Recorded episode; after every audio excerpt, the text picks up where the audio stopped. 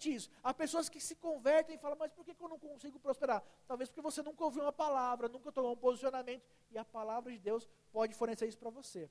Há pessoas que estão no reino de Deus, mas não conseguem fluir no Espírito Santo, não conseguem avançar em Deus, não conseguem ter mais intimidade com Deus, estão presos talvez em religiosidades e não sabem o que deve mudar ou como deve fazer. Nós vamos falar sobre isso hoje também. Então, hoje o culto vai ser chapa quente. Está preparado? Diga para o teu coleguinha aí, se prepara. Então, como eu não vou ficar aqui me alongando, pra, porque eu não sou ele toda noite, tá bom, gente? Eu quero chamar aqui o primeiro casal que vai mostrar com vocês, que é o Vitor e a Cris. Chega aí, galera. Glória a Deus. Então, expectativa mil e vamos nessa.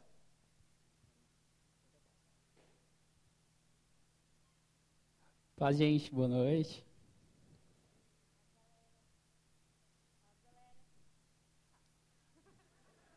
Bom, então, para a gente começar, a gente vai falar sobre o corpo Uh, são as coisas físicas, as coisas naturais, e vai ter muita coisa para pouco tempo. Então, vocês vão precisar pegar o que a gente falou e dar um jeito de aplicar no dia a dia de vocês. Na verdade, não só hoje, mas tudo que é pregado aqui. Vocês vão, a gente precisa pegar isso e dar um jeito de aplicar na nossa vida, porque tem coisa que não encaixa exatamente na nossa rotina, no nosso estilo de vida, porque igual a Mari falou hoje, nós somos individuais, nós somos únicos. Então, a gente precisa aprender a fazer isso, de aplicar na nossa rotina. E uh, para começar, então, uh, a gente não pode negligenciar o nosso corpo físico, físico mesmo, nosso corpo, nosso dia a dia, nossa rotina, nosso trabalho. A gente não pode negligenciar os cuidados pra, com isso. Uh, o nosso tem um versículo, 1 Coríntios 6,19, que fala, que fala que o nosso corpo é templo do Espírito Santo. Então a gente não pode negligenciar os cuidados com o templo do Espírito Santo. E uma chave que a gente tem bastante, a chave, né, para acho que tudo que a gente vai fazer é sobre é ter equilíbrio, né? Nós, o jeito de nós cuidarmos do nosso corpo, principalmente é através do equilíbrio. E a palavra fala lá em 2 Timóteo 1:7 que Deus não nos deu espírito de covardia, mas de poder, de amor e de equilíbrio. Algumas outras versões falam de moderação. E aí a primeira, nós separamos três principais áreas que que envolvem né, essa questão do corpo e a gente gostaria de falar delas com vocês, mencionando alguns itens que a gente precisa prestar atenção. E a primeira dessas áreas específicas é a área da saúde coisas que a gente precisa prestar atenção, tomar cuidado e nos aprofundarmos em, em cuidado mesmo no nosso corpo em relação à saúde. A nossa alimentação, exercícios físicos, o nosso sono, o nosso descanso, não são a mesma coisa. E cuidados médicos, por exemplo, né? A alimentação, as nutris daqui podem me... A, a minha nutri querida daqui do lado, pode confirmar, né, que é, o, a nossa alimentação, o que a gente coloca para dentro do nosso corpo, faz toda a diferença em relação a como a gente vive a nossa vida. E algumas vezes, alguns alimentos que a gente tem comido estão, na verdade, nos é, atrasando né, em, na nossa reação diante de, de algumas coisas na vida. Deixa a gente cansado, Entendeu? É porque você está comendo. E aí, às vezes, a gente não presta atenção. Não é que a gente não pode comer aquele docinho que a gente gosta, mas a gente precisa de equilíbrio, né? Sobre o outro ponto sobre saúde ainda seria exercício físico. A gente sabe que nem todo mundo é o Renato Cariani, sabe que acorda às 5 da manhã, banho gelado, faz live na bicicleta, Paulo Muse, nem trabalhem enquanto eles dormem. Não, não é nada disso, mas a gente precisa de, de a gente precisa fazer alguma coisa. Então, você pode fazer uma academia, você pode fazer um esporte, por qualquer que seja, que só em esporte você já vai ter muito, uma diversidade. Então, exercício físico também é importante. Exato. Outra coisa, eu, vocês viram que eu falei sono e descanso. Porque às vezes a gente acha que é a mesma coisa, né? Ah, dormir é só isso que eu preciso, tirar um cochilo e seguir para o para o corre. Não, a gente precisa de tempos. O sono é efetivamente o tempo que a gente gasta dormindo, né? Som, aí. E é, a questão, isso é um ponto que a gente precisa prestar atenção, ver o que a gente precisa, quanto tempo a gente precisa de sono para a gente estar tá bem.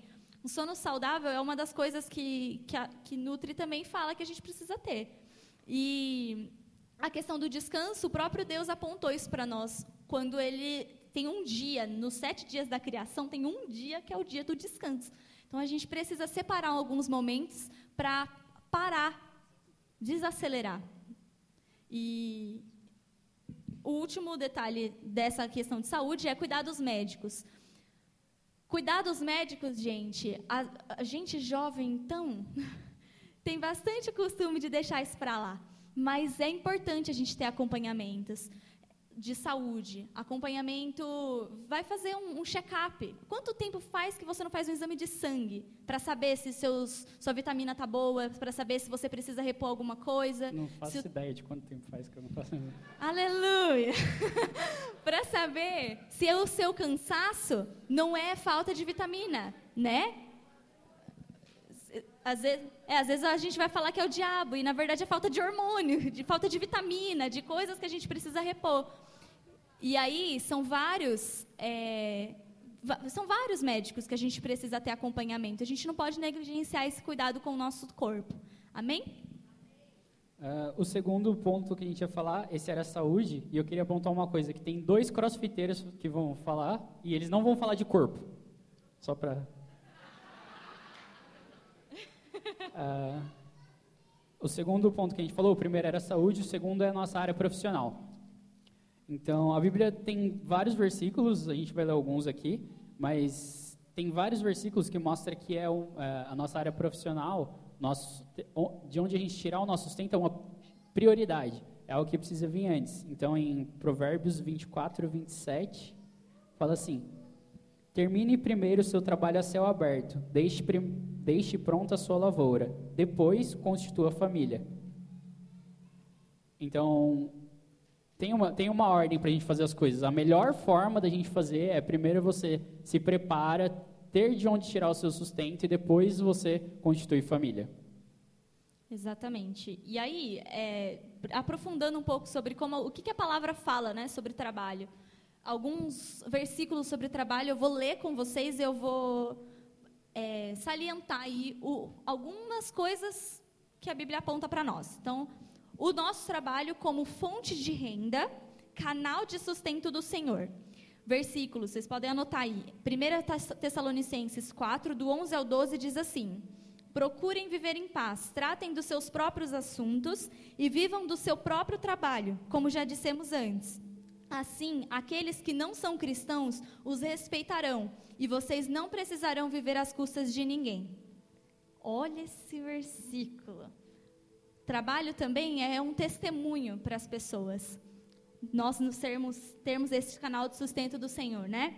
E aí tem Salmo 128, 2, que também diz: Você comerá do fruto do seu trabalho, será feliz e tudo irá bem com você.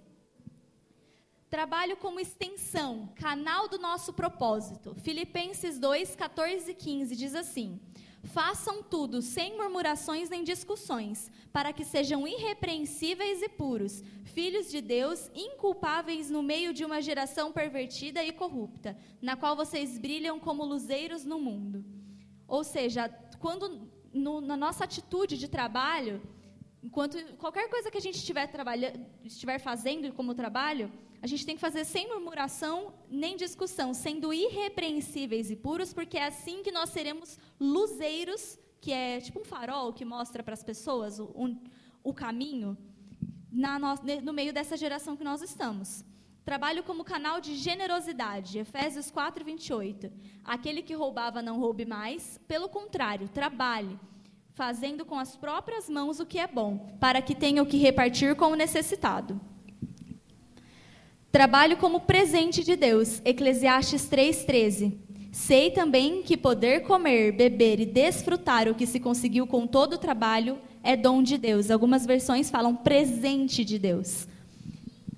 Às vezes a gente não percebe essa ótica, né? A gente acha que trabalho é chato, mas olha o que a palavra fala. Nós vivemos pela palavra, então descubra o que é o presente de Deus através do seu trabalho. você poder trabalhar e conquistar tudo isso, né? Viver o fruto. Então, é, a gente viu todos os vers vários versículos, não todos, mas vários versículos que falam sobre trabalho. E a gente pensou em uma forma de, para quem ainda não decidiu uma carreira, uma profissão, algo do tipo, algumas perguntas para você pensar que pode te ajudar, pode te auxiliar a encontrar. Uh, a primeira é, que estilo de vida você quer ter, que tipo de vida você quer ter e quanto você precisa para ter esse estilo de vida, para bancar esse estilo de vida. Essa é a primeira. A segunda, o que você gosta, que você tem facilidade em fazer. Você já conseguiu ver algo que você tem uma facilidade, algo que você pende para esse lado, que você gosta, um assunto, qualquer, qualquer coisa. Você consegue identificar alguma coisa?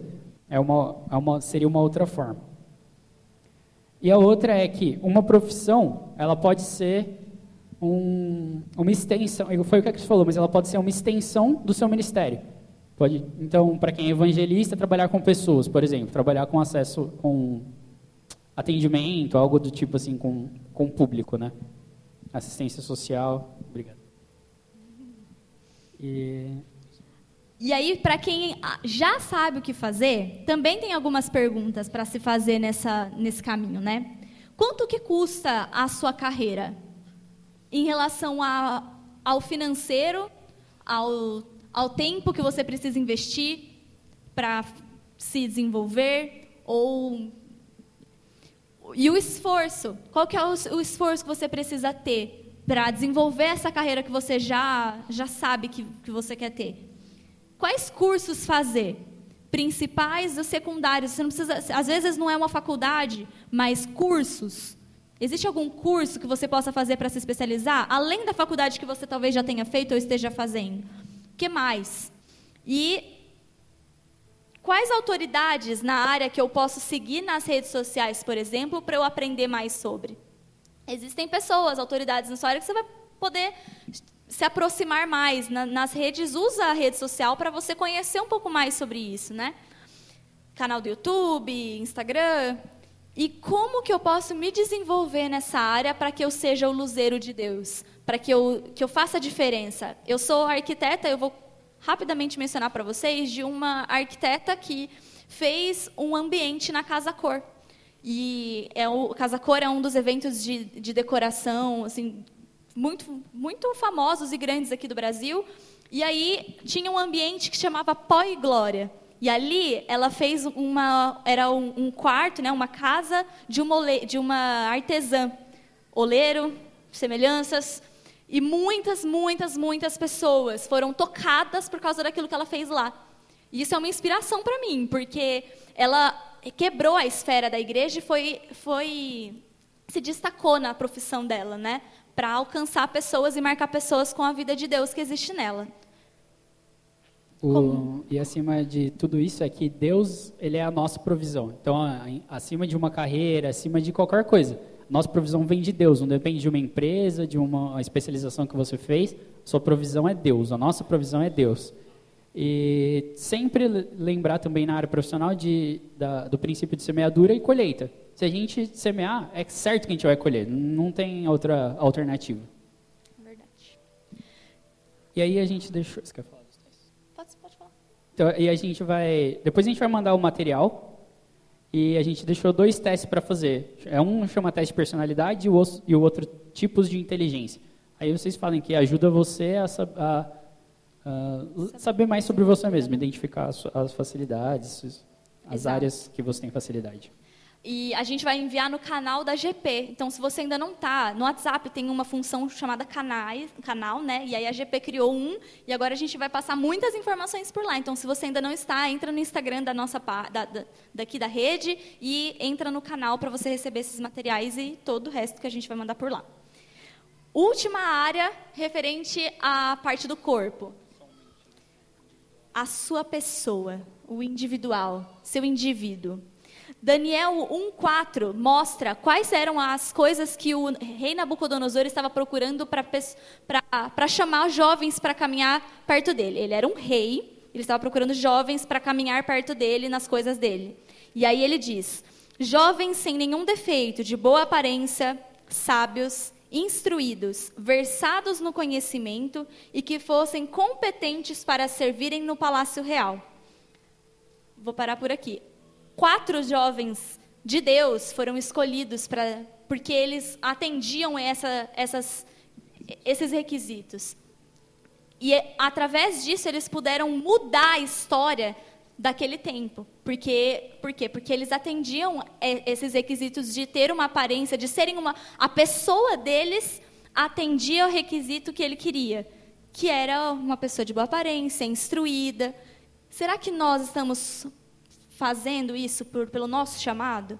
Será que nós estamos cuidando da nossa aparência, da nossa pessoa, para cumprir aquilo que o Senhor tem que quer para nós nessa, nessa geração? E falando sobre desenvolvimento pessoal, né, mencionando rapidamente, qual que é o teu conteúdo como pessoa? Além da parte de aparência, o que, que tem quando você abre a boca? O que, que as pessoas ouvem? A gente também pode se desenvolver em relação às coisas, a estudos, né?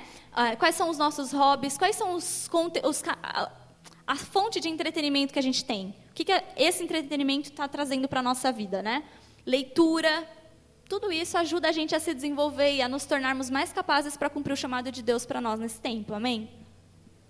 É, como pessoa, outra coisa que a gente precisa levar em consideração, o caráter e a reputação. Porque reputação é, é o que a Cris falou, o que as pessoas veem quando elas olham para você.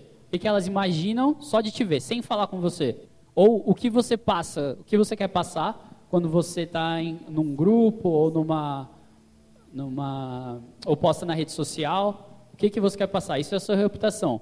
Mas e o seu caráter? O que quem você realmente é quando você está sozinho? Quem você realmente é? Será que o seu caráter e a sua reputação estão andando junto ou está indo cada um para um lado? Você mostra uma coisa e vive outra. Isso é você cuidar de você mesmo, porque uma hora isso vai ser uma crise de identidade. Você vai ter que manter um, uma reputação e quem você realmente é. E você sabe que você não é a, é, essa reputação que você está tentando manter. Isso vai gerar uma crise de identidade. Então, cuidar de você mesmo. Quem é. Ah, sobre outro, outro ponto ainda como pessoa. Na sua família, qual é o papel que você exerce hoje na sua família? De filho, de irmão, de pai, de mãe, marido, esposa? Você sabe quais são o, os seus deveres, como nessa situação que você está hoje? Você que ainda não é casado, você sabe quais são os deveres de quem é casado? Então, são também coisas para a gente pensar e cuidar. Certo. E para finalizar de uma maneira muito rápida, o detox. O que, que tem que sair e o que, que tem que entrar. Das primeiras, a primeira coisa que tem que sair é o desequilíbrio para dar entrada ao espírito de moderação. Tenho certeza que você identificou alguma área aqui que você pode fazer melhor com o Senhor. E é o Espírito de Deus que vai te capacitar para fazer isso, com o espírito de moderação que é o que o Senhor nos deu. A gente precisa deixar a vida de aparência e passarmos a viver a vida real. Deixe com que você seja. Faça, faça com que você seja a sua vida real mesmo, desenvolva a tua vida real e que a tua vida de aparências, a, as suas redes sociais, as coisas que você vive aparentemente para os outros, seja uma extensão de influência para os outros sobre dentro daquilo que para que eles sejam mais parecidos com Jesus, para que eles queiram e desejem o Deus que você tem. E a última coisa, nós precisamos deixar quanto ao nosso corpo são as compara é a comparação errada. Existem três tipos de comparação que eu quero falar com vocês. Primeira, eu e o outro. Igual a gente já mostrou na dinâmica. Não existe ninguém como você. Você tem as suas seus, seus limites e também as, as suas desenvolturas. Querer se comparar com o outro só vai te atrasar mais. Quais são as comparações corretas? É, uma comparação, você se comparar com outra pessoa é, é uma coisa mais injusta que tem, com você mesmo. Você não vive a vida da pessoa, ela não vive a sua, vocês são Normalmente é completamente diferente, ainda que tenha várias coisas parecidas, é muita coisa diferente. Vocês não foram criados iguais, vocês não têm o mesmo corpo, mesmo, vocês não têm o mesmo trabalho, a mesma rotina. Então é muito injusto com você mesmo você se comparar. Exato. Então, com quem? Qual que é a comparação correta? Primeira, que acho que todo mundo já imagina, eu e Jesus. Quanto eu estou mais parecido com Jesus? Quanto eh, ao decorrer da minha vida entre ontem e agora, entre 10 minutos atrás e agora, quão mais parecido com Jesus eu estou? E quanto eu melhorei em relação a mim mesmo? Quais é, é saudável a gente fazer essa comparação para que a gente possa, inclusive, é, ganhar um gásinho para ir mais para frente, né? Como eu melhorei em relação ao que eu era? As coisas que eu fui me desenvolvendo. Então, é, existem essas comparações, são comparações corretas para fazer.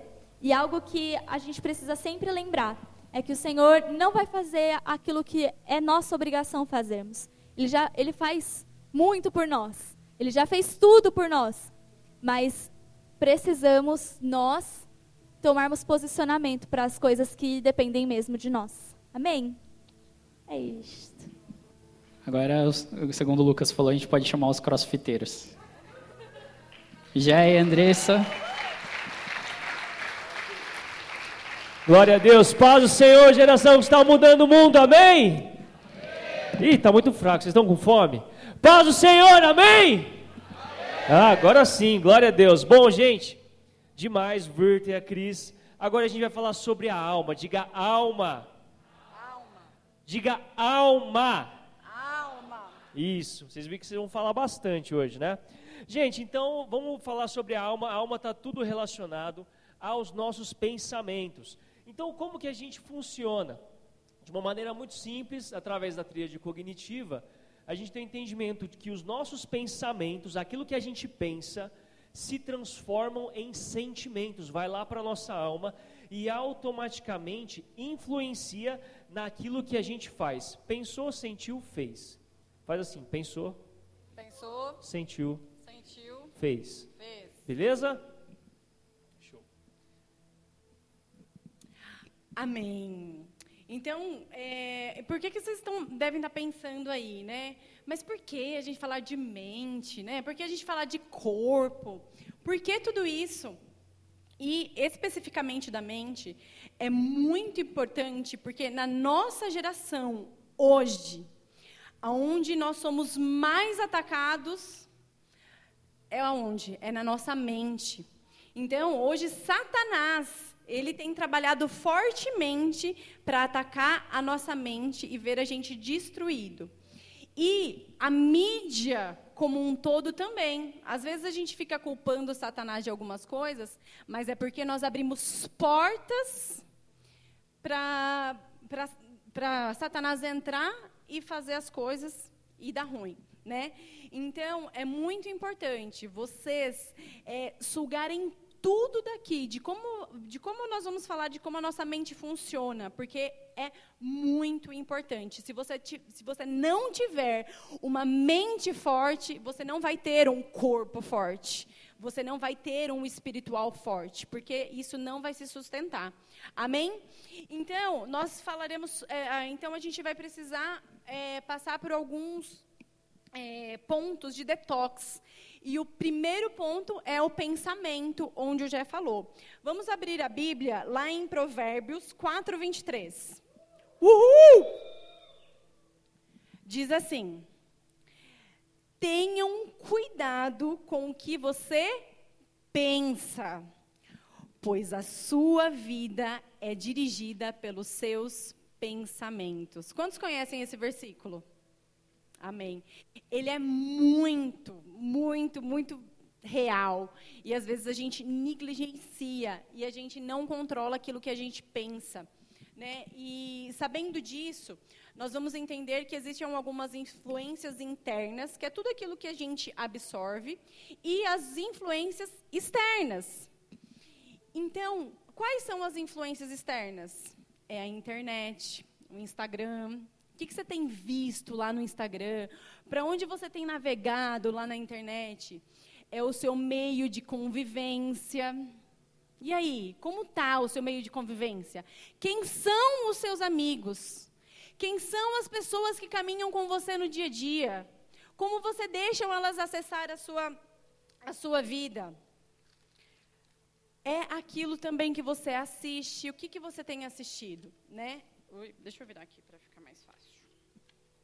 Então, é, é, isso é muito importante. A gente esquece que existe uma alma, que exi existem pensamentos que podem ou nos destruir ou nos fazer vencer. Então, nós precisamos é, desintoxicar de todos aquele, de, de, todas as coisas ruins que nós podemos ver na internet, né? E nós precisamos mudar, virar a chave. Qual foi a última vez que você leu a Bíblia? Que você parou para orar, para entrar num lugar de secreto com o Senhor, para você alimentar a sua mente das coisas que são do alto? Qual foi a última vez? Eu quero que você vá pensando aí. Como foi o seu 2023? O que, que você precisa mudar para sua mente ser uma mente forte? Qual foi a última coisa edificante que você assistiu? Né? Hoje não tem jeito, gente. Todo mundo aqui assiste Netflix. Né? Todo mundo, o tempo às vezes de descanso eu mesmo. Nossa, às vezes de sábado o que eu quero fazer? Assistir Netflix. Mas a gente tem que tomar cuidado, porque às vezes é, filmes que você assiste, séries que você assiste, está abrindo portas. Portas que vão destruir a sua vida. E é aos poucos, é muito sutil como começa as coisas. Então, um conselho que eu te dou para 2024 é que você seja uma pessoa seletiva. Diga assim: eu serei uma pessoa seletiva. Amém. Você vai ser seletivo nas escolhas dos lugares aonde você vai pisar. Você vai ser seletivo dos lugares por onde você vai navegar. Você vai ser uma pessoa sábia, uma pessoa prudente. Você vai deixar entrar na tua mente aquilo que é do alto, aquilo que é bom, aquilo que te edifica. Você não vai se alimentar de porcarias. Toma cuidado. Às vezes, sabe, o Instagram, às vezes, a gente tem que vigiar. Porque, às vezes, a, a gente posta somente coisas boas. Né? E a gente só vê todo mundo. Ai, que delícia. É viajando. É, nossa, tem um relacionamento tão bom com o marido. Nossa, meu marido não faz isso para mim lá na minha casa. E a gente entra na, nessa questão da comparação. E aí a gente deixa isso entrar nos nossos pensamentos, que geram sentimentos e que geram comportamentos. Então, Tome cuidado, seja seletivo. Se tem uma pessoa que não está te fazendo bem, para de seguir, seja radical. Né? E não, não deixa isso entrar na sua vida. Seja uma pessoa seletiva neste ano. Amém? O lugar mais preocupante, onde temos que lutar, está na nossa mente. Se nós não formos seletivos com as coisas que a gente, que a gente vê, que a gente sente, que a gente ouve, a gente vai começar a enfrentar problemas, às vezes, que nem são reais. Sabe, coisinhas, sementinhas que entram, que é, comparaçõezinhas, problemas que às vezes nem existe. Se você não for seletivo, isso vai acontecer. Vamos começar a criar alguns problemas que não são reais. Vai estar na sua mente. E aí Satanás nem vai precisar fazer nada. E o segundo ponto, crenças formadas a partir de traumas. Eu quero que vocês abram lá em 2 Coríntios 10, do 4 ao 5. Deixa eu abrir aqui. Dá para abrir aqui na. Amém. Vamos ler o versículo 4 e 5. Porque as armas da nossa. Tem NVI? As armas com as quais lutamos não são humanas, pelo contrário, são poderosas em Deus para destruir fortalezas. Repita comigo: destruir, destruir. Fortalezas. fortalezas. Continua. Destruir, de, de, uh, destruímos argumentos e toda pretensão que se levanta contra o conhecimento de Deus. E levamos cativo todo pensamento para torná-lo obediente a Cristo deixa eu te falar uma coisa. Eu sei que, que Satanás tem plantado algumas sementes no coração de vocês. Deus falou comigo esta tarde especificamente que existem algumas pessoas que têm alguns traumas dentro da tua casa, com a sua família. Talvez você não tenha uma família estruturada. Talvez você não tenha dentro da sua casa um espelho de um casamento bom. E você tem pensado que você não vai ser capaz de ter um casamento feliz, que você não vai encontrar um marido, que você não vai encontrar uma esposa. Então, olha o que essa palavra diz que mas Deus é, é mas poderosas em Deus para destruir todas as fortalezas. Você tem ideia que Deus é capaz de destruir toda a fortaleza? Meu filho, se você tem ou não uma família estruturada e você está com medo e o medo tem te impedido, você tem pensado, eu não vou conseguir, eu não vou ter uma família feliz, eu não vou ter um casamento feliz. Isso está quebrado em nome de Jesus, porque Deus, Ele é um Deus de milagres, Ele é um Deus que tudo pode mudar. Então, não deixe que Satanás entre na sua mente. Não deixe, porque você vai ter sim uma família feliz. Você vai ter um lar edificado pelo Senhor. Creia nisso. Às vezes Satanás fica na, na, na, sua mente também que talvez você não é capaz de, de perder um sobrepeso, né? Muitas pessoas às vezes sofrem enquanto é isso. Por quê? Porque não, você não consegue. Porque realmente você, você ama comer. E às vezes a pessoa não está feliz, não desfruta de uma vida saudável, abundante. Satanás fica na sua mente. E isso, Satanás, ele, ele entra mesmo. E você precisa quebrar primeiro na sua mente isso. Deus, ele é maravilhoso para fazer coisas abundantes em nós, né? Que você nunca vai conseguir uma faculdade, a área profissional. Muitas pessoas às vezes almejam uma área que talvez é, pareça não ser palpável, né? Às vezes a gente vai lá ver os cursos, como a Cris falou, mas olha como Deus ele é maravilhoso. Ele é ele nos fez para sermos vencedor. Então não deixe que Satanás entre na sua vida e roube promessas de Deus para sua vida. Deus, ele quer que a gente desfrute de todas eh, as áreas em abundante. Entenda isso. Não é só no espiritual, não é só no, no corpo, não também é na nossa alma e na nossa mente. Amém?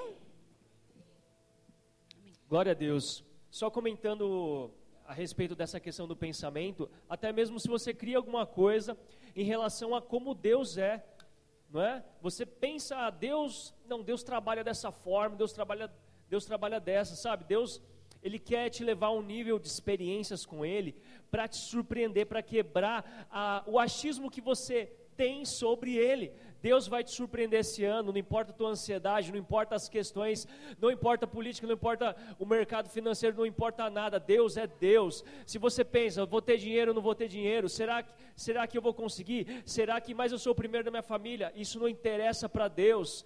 Deus, Ele é soberano na tua vida, e esse vai ser o ano mais extraordinário das nossas vidas. Quem crê? Amém? Porque tudo que nós precisamos é da palavra do Senhor. Amém? E ele quebra realmente todas as fortalezas. E como a gente falou, o pensamento gera um sentimento. E a alma é muito profunda. Se você está feliz, se você está triste, se você está com raiva, se está com inveja, tudo vem do seu pensamento. Então a gente já trabalhou essa questão aqui do pensamento. E eu pergunto, o que você está sentindo ultimamente? O que, como que você entrou esse ano? Você entrou morto, você entrou desanimado, você falou, ah, vamos lá, né? Mais um ano se passou, mais um culto, né? Fogos, ai, legal. E agora, o que eu vou fazer da minha vida? Gente, 2024 acordou, ó, presta atenção, 2024 acordou.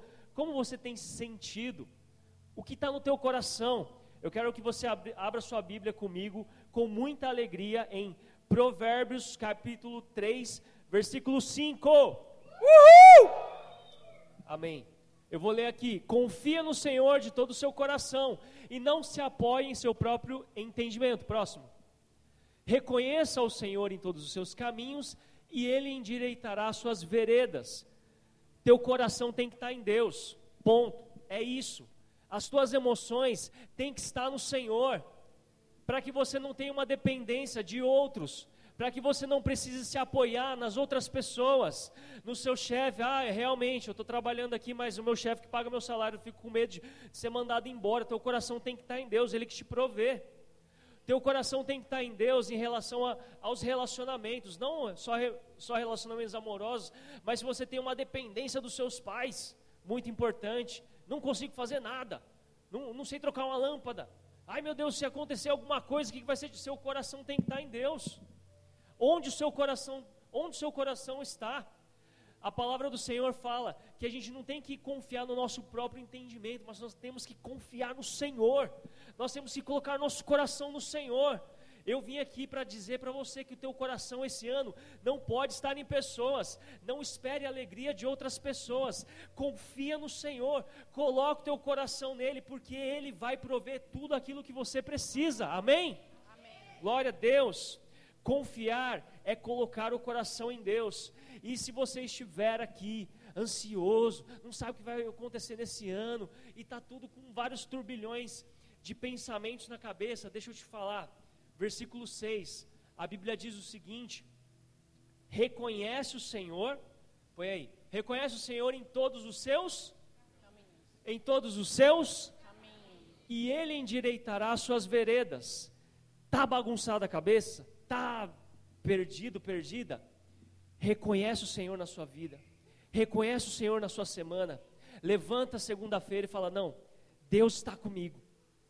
Deus está comigo essa semana, eu vou olhar para Deus, porque dessa forma você vai ver o caminho, Ele vai te mostrar, Ele vai endireitar suas veredas, é isso. Coração em Deus e reconhecer Ele em todos os seus caminhos. E o terceiro detox é os comportamentos. Pensou, sentiu, fez. Abra sua Bíblia em 1 Timóteo 3,12.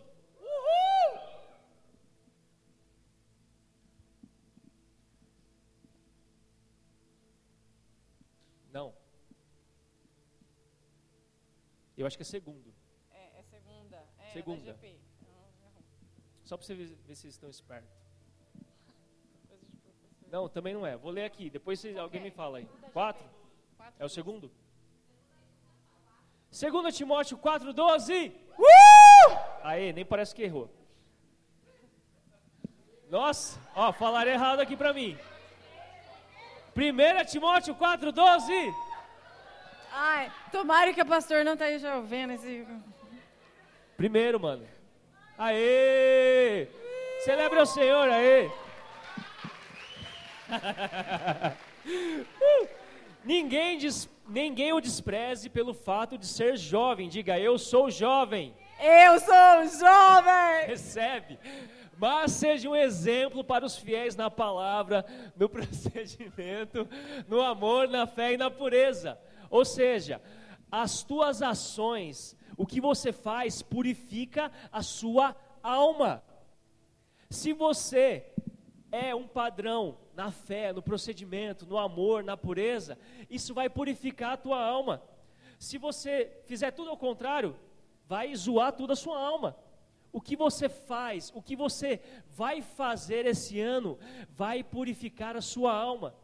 Quando você está com pensamentos, com ansiedade, aquela coisa toda, é através do seu comportamento que você vai se levantar. Como a gente já ouviu aqui, tem coisas que é a gente que tem que fazer. Jesus já veio, Jesus já morreu, já se entregou, a Bíblia está escrita. Tem coisas que é você que vai fazer. Tem o agir sobrenatural de Deus, sim, mas nós precisamos, o que eu quero dizer é, nós precisamos dar ordens à nossa alma. A palavra do Senhor diz em Salmos, cadê? 103, versículo 1 e 2. Vamos abrir lá. De novo. Salmo 103, 1 e 2. Bendiga ao Senhor a minha alma, bendiga ao Senhor todo o meu ser. Bendiga ao Senhor a minha alma e não esqueça de nenhum, nenhuma de suas bênçãos. Quando eu leio isso, bendiga, né? A pessoa está falando assim, né? O salmista está feliz, está alegre. Mas não é todo dia que você acorda assim, nossa, que top, Deus é lindo. Nossa, eu te amo, Deus. Com, nossa, está tudo, tá tudo legal. Você é responsável por dar ordens à sua alma. Você não tem que esperar do seu pastor, você não tem que esperar do seu discipulador, você não tem que esperar de uma pregação numa internet, achar um vídeo, algo que conforte teu coração. É você, é você. Você tem que, ao ler a palavra, ao ser edificado, dar ordens. Dar ordens. Dar ordens à sua alma. Bendiz a minha alma ao Senhor. Está difícil. A alma está assim. Está para baixo. Bendiz a minha alma ao Senhor. Meu coração está em Deus nesse ano. Eu não vou confiar no meu próprio entendimento. Eu não sei para onde eu reconheço o Senhor Deus, qual é a direção. É sobre isso. E agora atitudes práticas para fazer esse detox nesse ano. Pega aí, quem está anotando, ou pega aí o seu bloco de notas, porque você vai fazer algo. É um exercício, como a gente tem um tempo reduzido, você vai fazer esse exercício na sua casa. Amém? Então, o que, que você, chegando lá nessa casa hoje, amanhã, você vai escrever em uma folha tudo que você quer deixar. Sabe aquelas, aquelas práticas ruins, erradas, pecados que você fez em 2023 e que você não quer cometer neste ano? Coisas que, para a alma, você vai escrever em um papel tudo.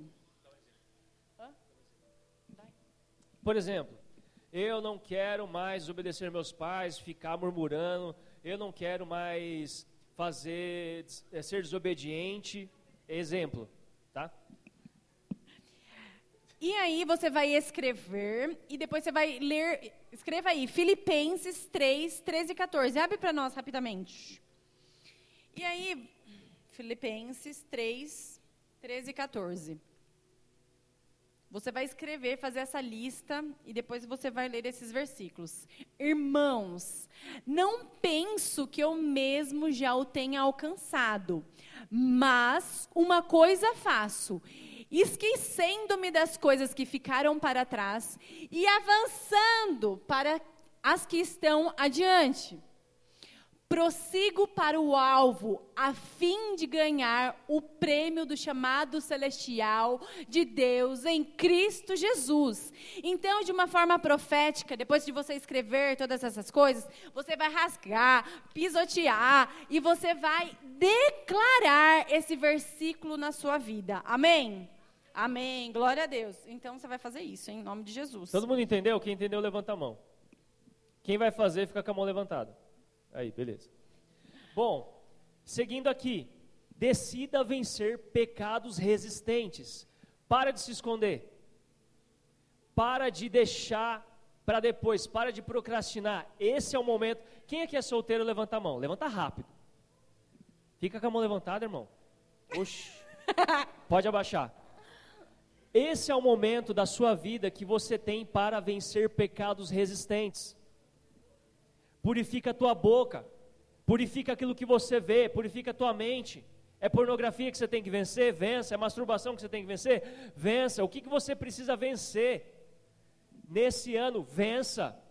Para de, ah, oh Deus, fazer o que, né? Cair de para novo. de falar que você não é capaz de Exato. vencer. Em nome de Jesus. Nome de Jesus, amém. Gente, vença pecados resistentes. Seja responsável pela sua vida com Deus. Não vai chegar aqui, nossa, pronto, tô santo. Não, é você que tem que fazer. Não é você ouvindo louvor, ah, vou ouvir um louvor aqui que eu vou ficar santo. Não. É pagar um preço, é, aí a gente vai, aí depois vai, vai chegar perto do Espírito. Mas você tem que pagar um preço de vencer esses pecados existentes, porque o pecado ele destrói tua alma, porque o pecado ele corrompe teu coração, porque o pecado é um prato que o diabo deixa para você muito bonito, mas no final ele quer te matar. É sobre isso. É sobre isso. O pecado ele é um prazer momentâneo, mas o fim é a morte, a Bíblia diz. E outra coisa, o pecado ele não te deixa avançar, não está prosperando, não está vencendo. Ah, o diabo. Uhum. O diabo. Não consigo fazer uma faculdade, não sou promovido, não consigo passar no vestibular, é o diabo. Não, olha o que a Bíblia diz. Provérbios 28, 13. Uh! Quem esconde os seus pecados não? Prospera. Quem esconde os seus pecados não? prospera. Mas quem os confessa, diga confessa, Confessa. e os abandona encontra misericórdia. Talvez você não está prosseguindo por conta de coisas que você não deixou. Não interessa quanto tempo você tem aqui. Não interessa se você tem alguma titularidade aqui. Você precisa confessar e abandonar para que você não seja destruído. Amém?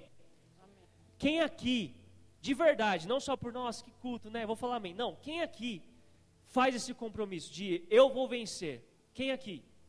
Quem aqui? Quem aqui? Quem aqui? Quem aqui? Quem aqui? Glória a Deus, é isso aí. Aí eu vou falar assim. E gente, para de carregar os outros nas costas. Para de. Quem aqui já teve um problema com alguém? Levanta aí a mão, crente. Oxe, que isso? Pronto. Quando você não perdoa alguém, é a mesma coisa que estar carregando essa pessoa nas costas. E não interessa se é forte ou não. Interessa que isso vai te destruir também. Gente, virou o ano, acabou a treta. Limpa a sua alma. Deixa essa pessoa embora. Chega disso. Chega de quem estava certo, quem estava errado, se foi, se não foi, se pagou, não se pagou. Des, decida perdoar, acabou. Passa uma régua nisso. Para que você faça um detox na sua vida, amém? Amém ou não amém? Amém. Glória a Deus. E por último, ame o seu próximo. Ame aqueles que estão ao seu redor. Amém? Faça gestos, tenha atitudes de, de amor com as pessoas. Amém? Amém. Não quero me alongar mais. Amém. Glória a Deus, gente. Aplauda o Senhor, Biel, Mônica. Aplauda o Espírito agora.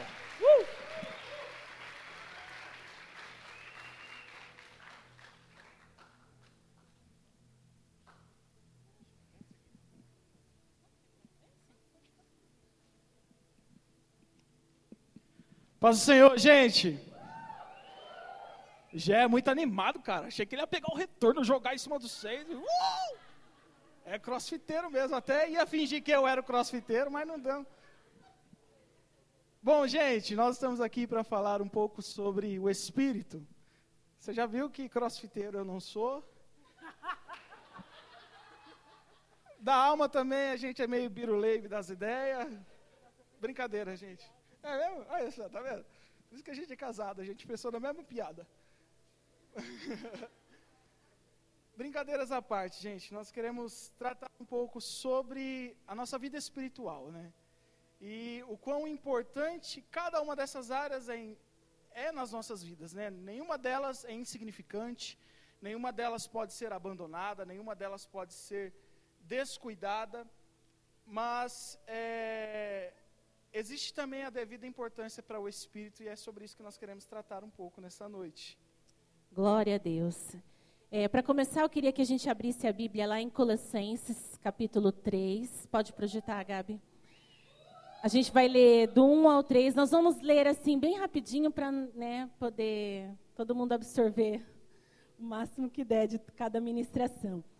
Então, lá em Colossenses 3, do 1 ao 3, diz assim: deixa eu ver se está igual. Eu vou ler aqui no meu, tá? Portanto, já que vocês ressuscitaram com Cristo, procurem as coisas que são do alto, onde Cristo está assentado à direita de Deus.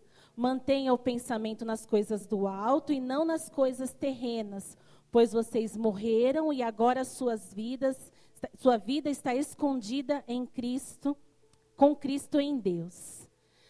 Algo que nós estávamos meditando a respeito desse detox no espírito é que a gente precisa entender primeiro o, a primeira o primeiro pensamento que você precisa trazer para a sua vida é a, a, partir do momento em que nós começamos a viver com Deus, a andar com Deus, nós fomos chamados para viver uma vida em espírito, uma vida no espírito. E o contrário disso é uma vida natural. Algumas versões falam vida natural e outras versões falam vida carnal. E não existe forma de você andar em espírito, ser espiritual, se você pratica coisas carnais. Né? Um, um princípio muito real nas nossas vidas que a gente precisa cultivar dentro do nosso interior é que Se eu quero me aproximar de Deus, eu preciso ser mais espiritual, porque Ele é espírito e Ele se manifesta em nós, nós nos relacionamos com Ele de forma espiritual. Então, tudo aquilo que tem nos trazido mais para as coisas dessa terra, para a nossa vida cotidiana e não no que diz respeito ao que o pessoal já falou, de se cuidar e tudo mais, cuidar do corpo, cuidar da mente, mas aquilo que realmente desfoca o nosso foco do Senhor, tira os nossos olhos de Deus e volta nosso, uh, os nossos olhos para coisas muito naturais, muito carnais, muito vazias, muito superficiais. Isso impede que nós vivamos uma vida verdadeira no Espírito. E para ter esse detox, a gente precisa primeiro entender isso. Eu fui chamado para viver uma vida no espírito. Eu fui chamado e conquistado por Jesus para ser espiritual. Diz isso. Eu fui chamado para ser espiritual. Isso mesmo. Ops. Gente, nós precisamos entender algo. É, eu vou só citar os textos aqui porque a gente está com um tempo um pouco remido. E se você estiver duvidando dos textos, você abre e lê. Fechou? Ah, tem que ser, ah, tem que ser, gente, oxe, tem que ser crente bereano. Eu casei com uma esposa, ela é bereana. Se você estiver pregando e ela estiver te ouvindo, você fala assim, está escrito isso aqui, isso aqui, isso aqui, ela vai parar de ouvir você, vai abrir a Bíblia e vai começar a procurar para ver se está escrito mesmo. Então, temos que ser crentes assim. É, Gálatas 5, 16 e 17.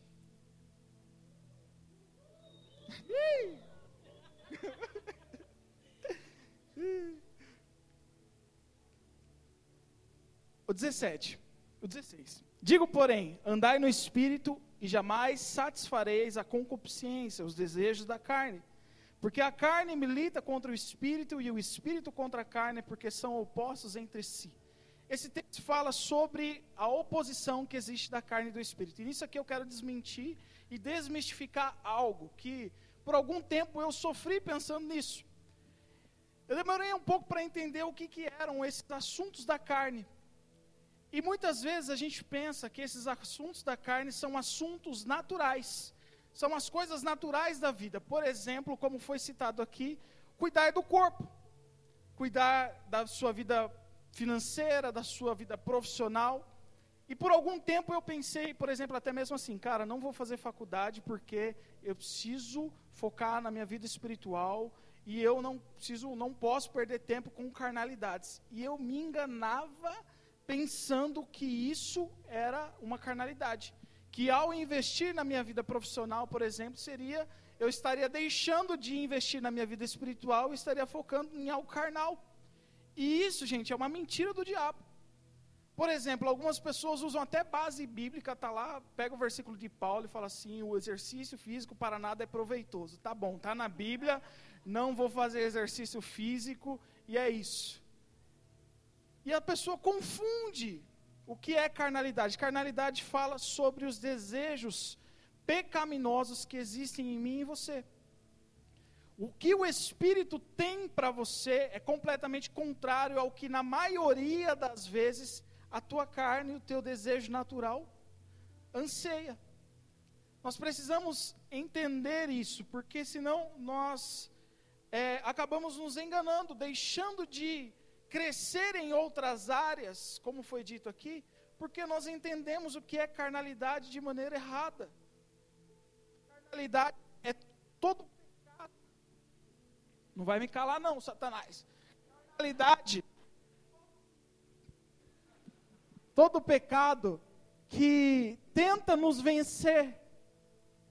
Carnalidade é tudo aquilo que pode sim nos mover e às vezes a gente faz algumas coisas que são boas, mas movidos por carnalidade. Por exemplo, fazer um exercício e ir para academia é pecado? Fala comigo, é pecado? Claro que não. Porém, se a sua motivação for gerar um corpo sensual, você está com a motivação correta? Se você vai para esse lugar querendo construir o shape para poder ficar irresistível, quando o que te motiva é vaidade, isso é carnalidade. Não é o cuidado com o corpo em si, mas é o que muitas vezes motiva essas coisas. Você se preocupar com a sua vida financeira é carnalidade? Mas quando você é movido de ganância, quando você é movido de, de avareza, de soberba, quando isso te impulsiona, cara, eu quero ser milionário porque quem me viu passar na prova não me ajudou, quando vê eu na bênção vai se arrepender. Eu quero ser milionário porque aí vou, vou expor mesmo a minha vida, vou ostentar essa palavra. Vou ostentar. Quando essa é a sua motivação, isso é carnalidade. Nós precisamos entender que o espírito militar contra a carne não é que o espírito deseja para nós uma vida ali, ai meu Deus, de, uh, miserável em todos os, os, sentidos e rico em espírito. Eu gosto muito de um, de um texto, não vou me lembrar agora, Jesus. Se eu não me engano, não vou me lembrar agora. Se eu não me engano, Paulo fala para Tito hã? que você tem a mesma prosperidade que há na sua alma, que você seja próspero. Como é próspero João? Eu não lembro de jeito. Esse versículo eu lembrei agora. Vem agora aqui. Mas que você seja próspero como é próspera a sua alma. Então nós precisamos entender os desejos do Espírito para nós e entendermos o que é carnalidade, porque senão às vezes a gente deixa de crescer e se desenvolver em outras áreas por não compreender o que é carnalidade. E quando nós conseguimos entender isso, nós podemos e conseguimos mergulhar numa vida do Espírito mais real, mais verdadeira, mais sincera. Nós conseguimos ser espirituais em todas as áreas. Nós conseguimos ser espirituais em tudo que nós fizermos. Seja no nosso trabalho, seja no nosso relacionamento com as pessoas, seja no nosso relacionamento com a família. Em tudo, seja no ministério, nós conseguimos desenvolver uma vida espiritual saudável. Vamos abrir lá em 1 Coríntios agora. Esse texto é muito bom porque isso nos aponta para esse entendimento de quão precioso é entender que nós precisamos ser pessoas espirituais que enxergam de forma espiritual, que pensam de forma espiritual. É, 1 Coríntios 2, versículo 14 e 15. Obrigado. Vem cá, Gé. É, Gé. Ele diz assim: Mas o homem natural, em algumas versões, o homem carnal, né? Mas o homem natural não aceita as verdades do Espírito, elas lhe parecem loucura e ele não consegue entendê-las, pois quem é espiritual consegue avaliar corretamente o que diz o Espírito. Quem é espiritual pode avaliar todas as coisas, mas ele próprio não pode ser avaliado por outros.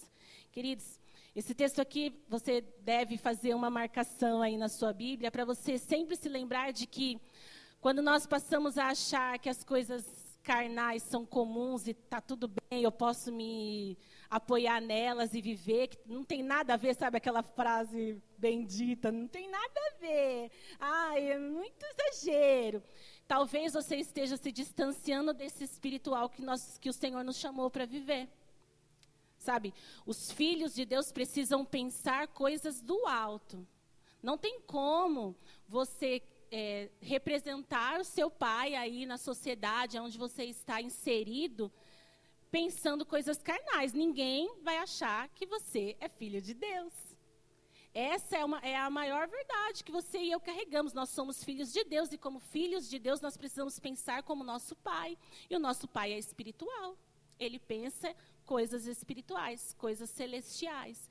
E quando o meu coração começa a questionar demais coisas espirituais, as coisas, a palavra de Deus, uma pregação que o irmão trouxe aqui e falou algo que doeu no, né, no seu coração, te afetou ali, expôs algo dentro de você, e aí você começa a questionar falando que não tem nada a ver.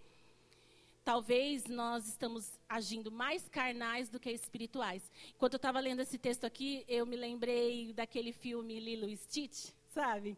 Naquela cena que ela faz o desenho dele assim. Tem uns 20 anos esse desenho aí, gente. É, que ela faz o desenho dele assim, e aí ela pinta e fala assim: ah, seu nível de maldade está muito alto para uma pessoa desse tamanho. E aí o Espírito Santo falou assim para mim: a gente precisa pedir para que o Espírito ele mostre para nós se o nosso nível de carnalidade não está alto demais para o lugar onde eu estou em Deus, né? Para o, nível de vida que você quer viver com o Senhor, com o Espírito Santo. Será que sua carnalidade não passou ali daquilo que não sei nem se tem um limite, né? O certo era não ser carnal nem um pouco, mas a gente está lutando, né? A gente está se esforçando, está trabalhando, o Espírito Santo está trabalhando em nós. Mas a gente precisa fazer isso, né? Ter esse exercício, clamar pelo Espírito Santo para que ele nos alerte. Olha, querido, está passando demais. Cuidado, você está carnal demais, está olhando demais para as coisas naturais, está desejando demais coisas que não têm valor, coisas que não, não são do alto, como o versículo disse. E quando o Espírito falar com você, ou, ouça e atenda a voz do Espírito. Se você quer ser espiritual, então você precisa aprender a responder à voz do Espírito. Porque senão você não vai conseguir sair do lugar onde você está. Nós não vamos sair de onde nós estamos hoje fazendo ainda as mesmas coisas que nós fazemos, né? A gente tem falado aqui sobre esse detox de viver um 2024 diferente. Então, é, nós precisamos começar a mudar costumes na, na nossa vida que nós trouxemos até aqui. A gente precisa começar é, a desejar e olhar para coisas que realmente nos apontem para o Senhor em todas as áreas da nossa vida, no corpo, na alma e no espírito. Tudo isso que nós estamos aprendendo aqui hoje tem um motivo de nos apontar para Jesus, para uma vida com o Senhor. Sabe, nós temos tantas feridas na alma, né? tantas coisas mal resolvidas às vezes dentro de nós, e a gente não sabe como resolver isso. Talvez você tenha recebido chaves poderosas aí, está lutando, porque você não quer sair desse lugar que você se colocou. Nesse lugar de, é, que é cômodo para você, porque essa dor você já conhece, mas o Senhor tem cura para você. O Senhor quer tirar você desse lugar e te colocar em altos lugares, num relacionamento, em um conhecimento dele, da qual você nunca imaginou que você pudesse viver. Mas nós precisamos abandonar as velhas coisas, precisamos começar a desejar realmente uma vida no espírito, uma vida sem abandonando o pecado, abandonando a carnalidade, abandonando as minhas ideologias. Tem muita gente se afastando do Senhor porque está querendo crer em coisas que não convém, que, não, que a Bíblia não aprova, que, que o Senhor não está nisso. Então, é, se o seu desejo realmente é viver um 2024 diferente, está na hora de tomar uma posição verdadeira na sua vida. De fato, mesmo mudar o rumo, o caminho para o qual você está é, apontado agora e falar para o Senhor: Senhor, me vira para o, lugar que o Senhor quer que eu vá. E um, a gente assim, estava falando assim, Deus, mas a gente precisa de algumas coisas bem práticas assim, porque para ser espiritual eu preciso fazer coisas, né? E aí o Espírito Santo falou muito claro ao nosso coração que nós precisamos investir em fundamentos. Fala isso, fundamentos. E nós vamos citar aqui dois fundamentos, bem rapidinho, que são essenciais para quem quer aprender a, a, avançar numa vida no Espírito, que é a oração, diga oração, e o jejum. Isso são coisas que todo crente pra, já praticou, pratica ou desejaria praticar, já ouviu falar. Mas a verdade é que, eu até falei, né, questionei no meu coração assim, falei, nossa, mas oração e jejum é a coisa mais básica do cristão. E imediatamente o Espírito falou, mas são coisas que poucas pessoas praticam de verdade. Nós precisamos ser muito fortes nos nossos fundamentos para que o Senhor possa construir coisas altas através das nossas vidas. Então, a sua base, o seu fundamento precisa ser constante, precisa ser real. A sua vida de oração precisa ser verdadeira. Ela não pode ser baseada é, na, numa performance exatamente. Ah, eu vou orar porque se eu não orar e eu, se minha líder, meu líder parar aí no, no corredor da igreja, vai falar assim, oh, você orou hoje? Orei, orei duas horas, orei quatro horas. Mas nada disso te aproximou do Senhor. Né? Existem dois versículos na Bíblia que, dois textos na Bíblia que falam sobre oração, eu vou só citar eles. Ele, o primeiro é aquele versículo de Mateus, onde Jesus fala, né, quando você for orar, entre no seu quarto, feche a porta e ore é, em secreto com, com o Senhor, que o seu Pai em secreto vai te recompensar. Esse é o entrar. Eu entro no meu quarto, eu falo com o Senhor, eu me lanço em secreto, eu ouço o que Ele está me falando. Eu recebo dele direções, eu não espero que ninguém veja ou me aplauda porque eu oro. É eu e Deus, eu entro. E o segundo texto é um. É, diz, diz, respeito a permanecer. É quando Paulo ele fala para nós, né, dá a orientação de orar sem cessar é permanecer nesse lugar de oração. Mas isso não quer dizer que você vai viver 24 horas trancado no seu quarto orando e nunca mais vai fazer nada e Deus que envia o maná, que eu não vou trabalhar, não vou fazer mais nada, que o quarto seja com suíte para eu usar o banheiro e só. Não, quer dizer que você precisa permanecer em espírito de oração, conectado com o Senhor. E isso só os espirituais conseguem fazer. Como que você vai permanecer conectado com o Senhor ali no seu trabalho, trabalhando? Você vai falar para o seu chefe, ai, meus 15 minutos de café eu vou orar, e ajoelha no lugar lá e começa a orar? Seria muito interessante. Se alguém fizer isso, por favor, filma, que eu gostaria de ver. Mas não, não, não, não se trata disso, mas se trata do nosso coração estar tão conectado com o Senhor que eu estou falando e pensando e recebendo e ouvindo dele o tempo todo. Queridos, isso é possível, mas sabe para quem isso é possível? Para quem é espiritual, fala. Isso é possível para quem vive uma vida no Espírito. Passar ali o seu dia todo conectado com Deus, aonde nada te distrai, aonde se acontecer algo, rapidamente você sabe que você pode se chegar ao Senhor e já se voltar para Ele, clamar por Ele, falar com Ele, ouvir dEle. Existe, isso é possível, pessoas vivem isso. E nós também podemos. E nós podemos viver isso esse ano. Talvez você ainda está no nível só do entrar. Você tem uma vida regular de oração, ora todos os dias, bonitinho antes de dormir, ou quando acorda, tem o seu devocional lá. Maravilha. Então agora talvez você, seja necessário você caminhar nesse nível de permanecer. E se você ainda não está nem no nível de entrar, eu te convido, porque você não vai se arrepender. Não existe lugar melhor que estar diante do Senhor. E esse, essa é a maior chave da oração. Não é só um lugar onde eu falo com Deus, mas é saber que eu posso falar com Deus. Gente, dá vontade até de chorar, de imaginar que eu tenho acesso ao Pai celestial, ao Rei dos Reis, ao Senhor dos Senhores. Eu posso falar e Ele está esperando. Ele está esperando que a gente tenha esse relacionamento de oração com Ele, porque nós o amamos e não para cumprir tabela, não para ser religioso. Tem uma passagem muito interessante que a gente estava meditando em casa, que fala do fariseu e do publicano que o fariseu ele orava falando: Senhor, eu não sou como esse pecador. Ah, ah, ah eu oro, eu faço, eu aconteço. E o publicano estava lá, nem, nem se achegou perto do altar, só se lançou, se quebrantou, pediu perdão, se arrependeu da vida que ele vivia. Qual oração foi ouvida diante do Senhor?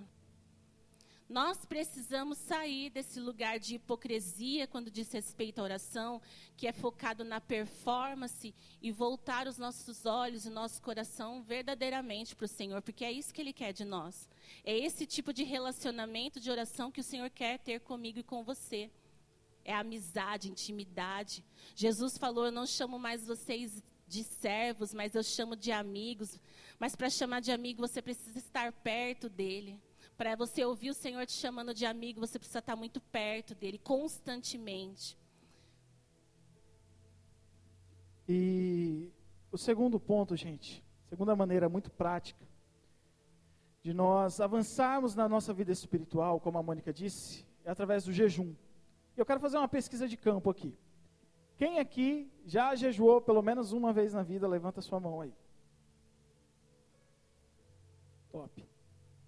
Quem aqui tem o hábito de jejuar pelo menos uma vez por mês? Aí, vai, levanta a mão. Hábito, gente, hábito.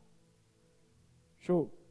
Quem aqui tem o hábito de jejuar pelo menos uma vez por semana? Levanta a mão aí. Eu não sei se você percebeu, mas a frequência ela vai caindo, ela vai baixando. E eu quero te fazer uma pergunta: por que será? Por que será que o jejum é tão importante na vida de um cristão? Por que será? Por que será que é algo fundamental na nossa caminhada com Jesus e que não deveriam ser motivadas e feitas de maneira tão esporádica assim? Eu quero ler um texto com vocês, talvez a base a respeito desse assunto está lá no Evangelho de Mateus, capítulo 9, versículo 14. Uh! Eu vou ler rapidinho. Diz assim: Então os discípulos de João vieram perguntar-lhe a Jesus: Por que nós e os fariseus jejuamos, mas os teus discípulos não? Próximo. Jesus respondeu: Como podem os convidados do noivo, os amigos do noivo, tem uma versão que eu gosto que fala isso, ficar de luto enquanto o noivo está com ele?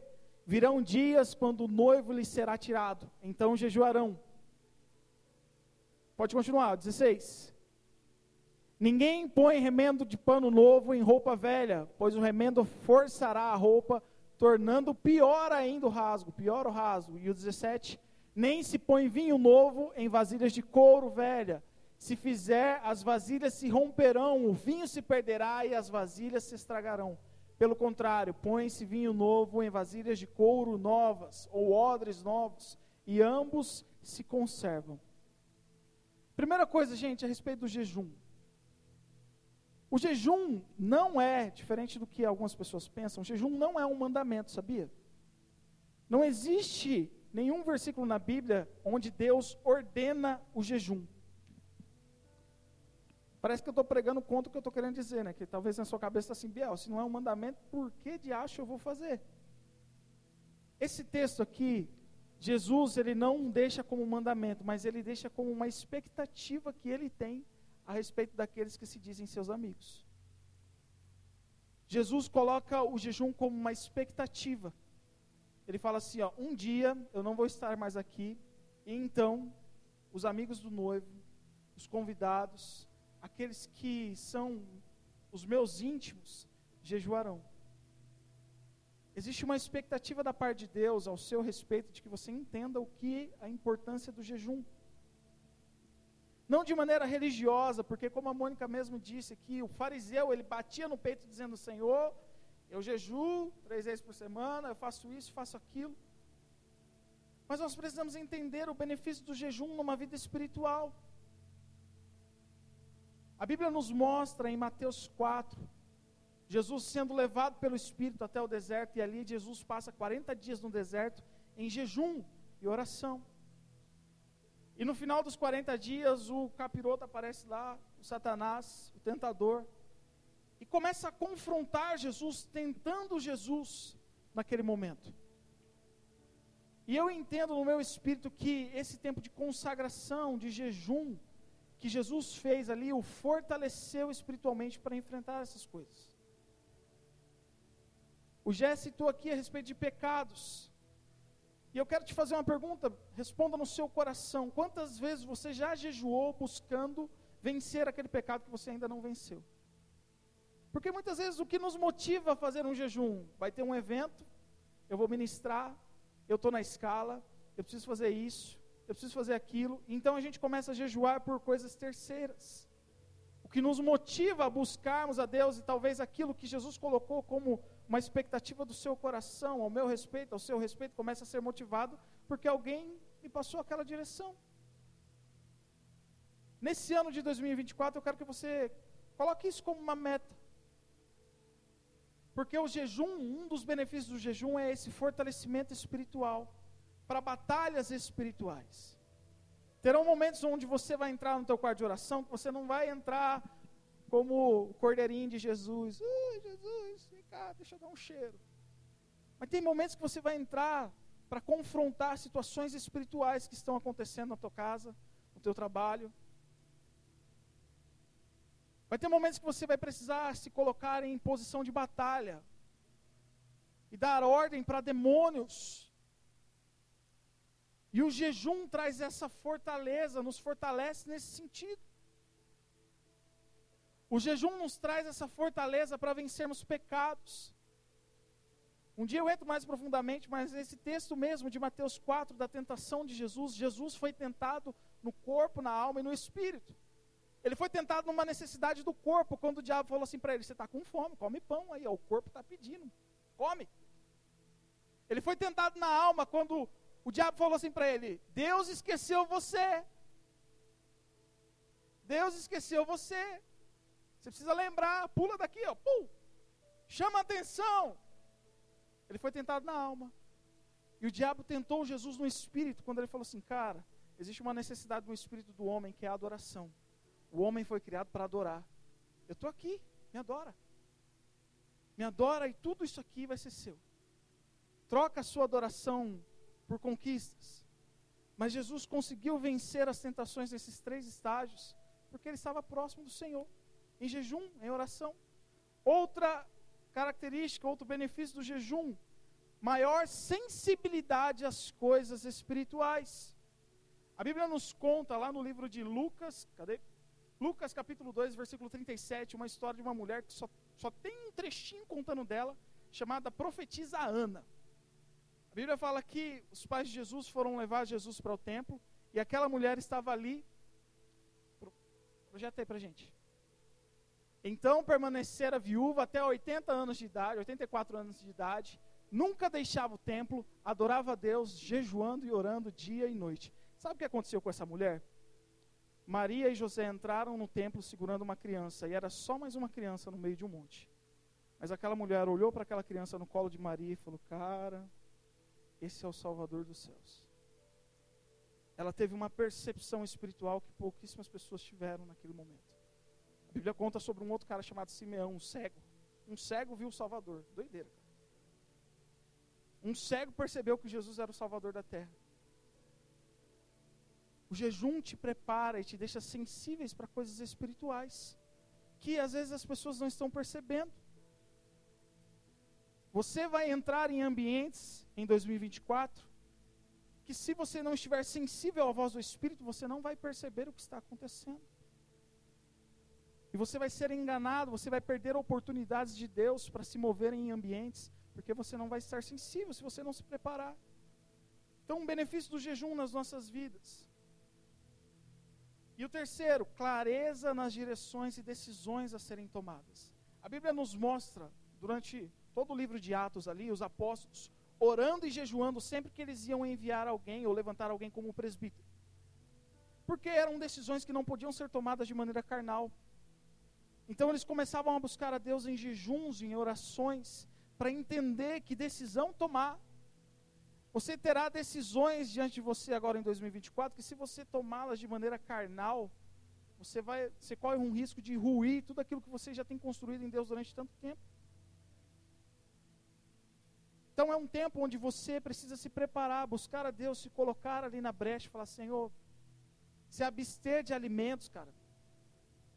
E nesse tempo, carcar na oração em língua sem dó.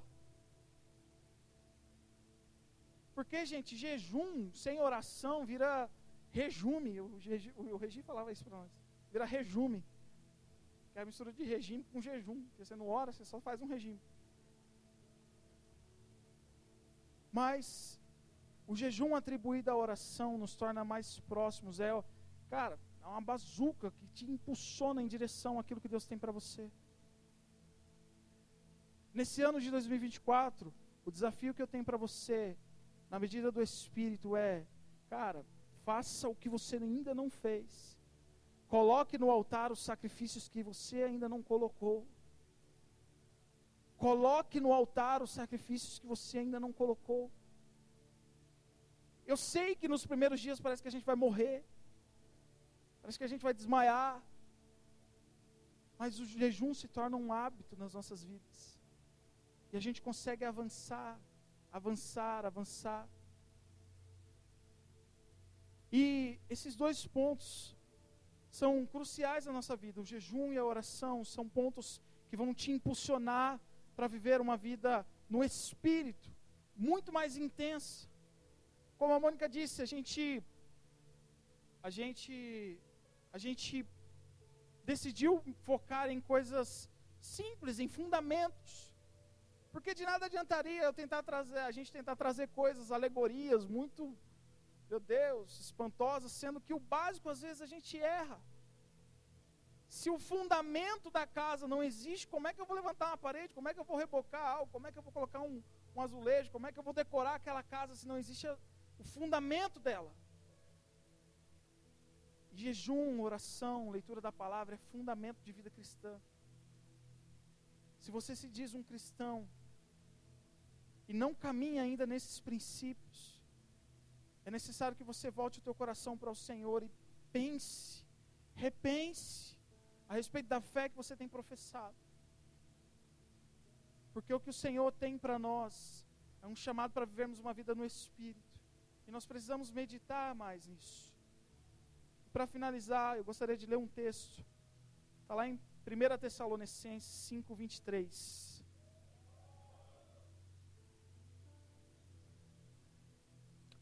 Diz assim: Isso aqui é Paulo, depois de algumas orientações práticas a respeito da vida cristã para os Tessalonicenses, ele diz isso aqui: que o próprio Deus da paz o santifique inteiramente. Tem na NVI? Põe a NVI para mim aí, Gabi, por gentileza.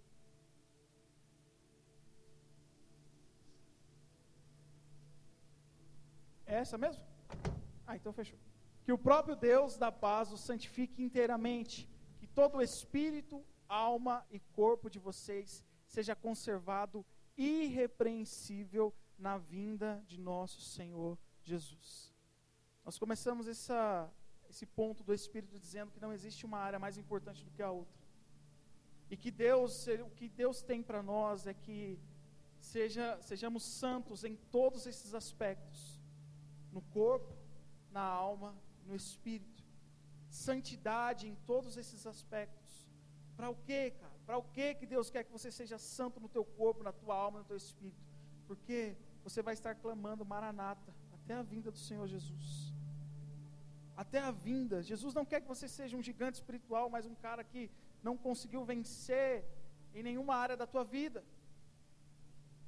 Da mesma maneira como Deus também não quer que você tenha grande sucesso financeiro, mas seja alguém aquém das realidades espirituais que Deus tem para nós é uma vida abundante em todos esses aspectos: corpo, alma e espírito. Mas para isso é necessário alguns posicionamentos. Eu queria pedir para você ficar em pé no seu lugar.